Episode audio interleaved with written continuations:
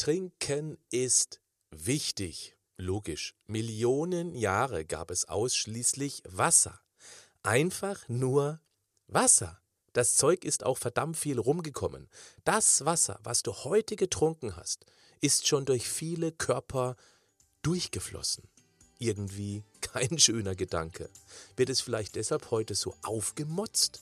Unzählige Geschmacksstoffe, Aromen, Stabilisatoren und Farbstoffe. Rot, Gelb, Grün, Blau, Pink. Pink! Ich würde mich nicht wundern, wenn das Zeug eines Tages mal blinkt. Kann das gesund sein? Mehr dazu jetzt. Das ist der Podcast von Patrick Heitzmann. Schön, dass du mit dabei bist. Gurgel mal auf folgender Idee herum. Eine Wanne voller Cola oder Brause. Würdest du in einer solchen Pampe deine Wäsche waschen? Oder darin baden? Aber reinschütten in den Körper, das tun so viele Menschen. Ja klar, du nicht, aber deine Nachbarn.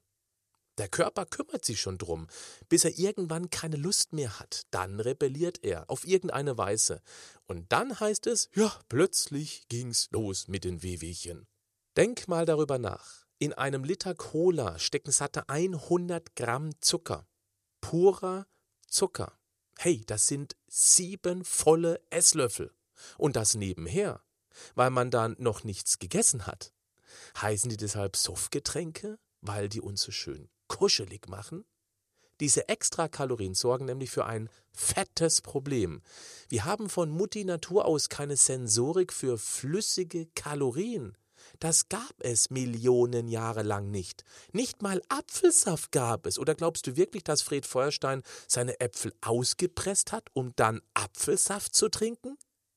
Säfte gehören meiner Meinung nach nicht zu einer gesunden, vor allem schlank machenden Ernährung. Genauso wenig wie sehr obstlastige Smoothies.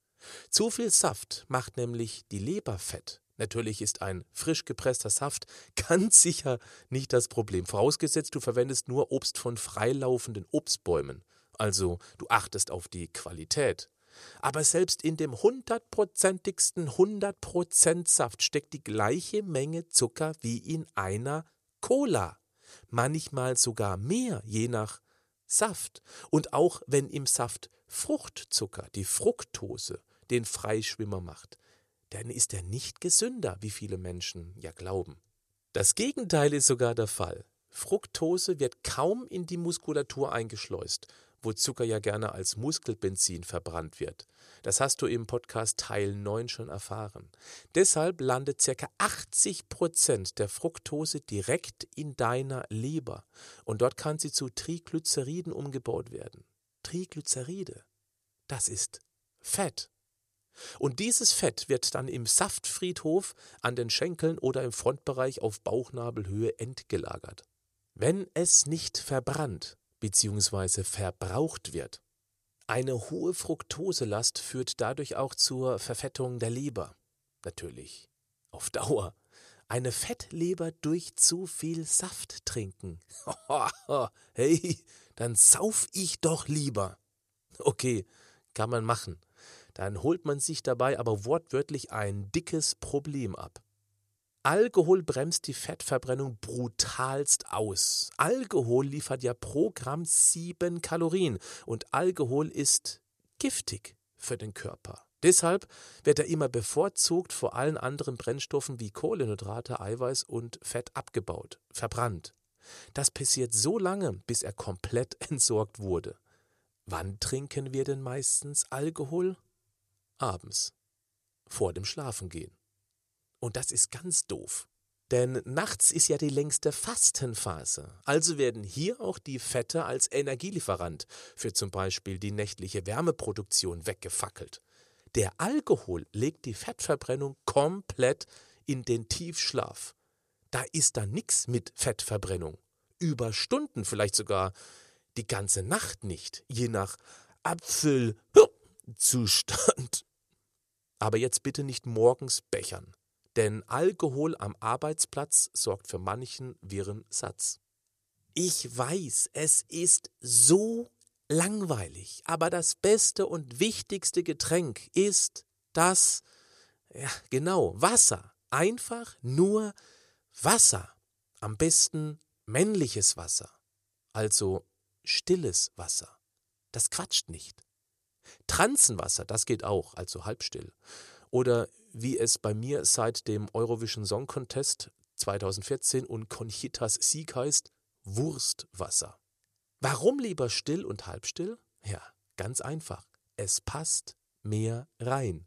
Und damit duschst du deine 70 Billionen Körperzellen. Die freuen sich und halten dich gesund und schlank. Bleibt noch die Empfehlung der Trinkmenge. Der Standard von zwei Litern täglich ist ungenau. Alleine schon, weil er von vielen Faktoren abhängt. Der Nahrungszusammensetzung, Obst und Gemüse bestehen ja fast nur aus Wasser, der körperlichen Aktivität und dem Wetter, um jetzt mal nur ein paar zu nennen. Viel genauer ist dann doch meine eigene Trinkmengenformel. Einfach mal so viel trinken, bis die Pipi-Farbe ziemlich klar ist. Ja, das gilt jetzt nicht fürs erste Mal Pipi machen, nach der langen Nachtruhe.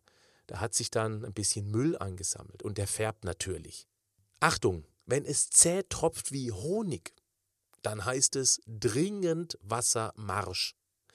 Wenn es dir noch nicht schmeckt, dann mach es doch so wie ich früher, als ich noch ein Cola-Junkie war.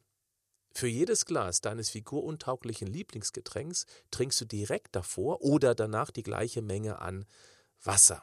Das mit der Trinkmenge gilt natürlich nicht für kurze.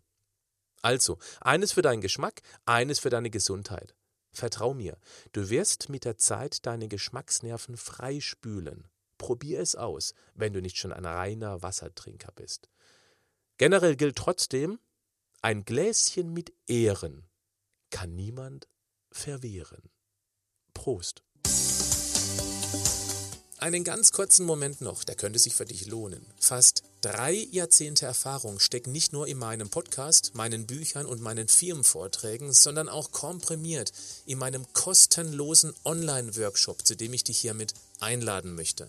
In circa 60 Minuten erkläre ich dir, wie einfach gesunde Ernährung sein kann, wenn du dich auf die magischen 47 konzentrierst. Und du erfährst dort auch, warum die Hormone stärker sind als unsere Willenskraft und wie wir uns das zunutze machen können. Ich zeige dir auch eine einzigartige Idee, wie du deinen inneren Schweinehund sozusagen auf die Hundeschule schicken kannst.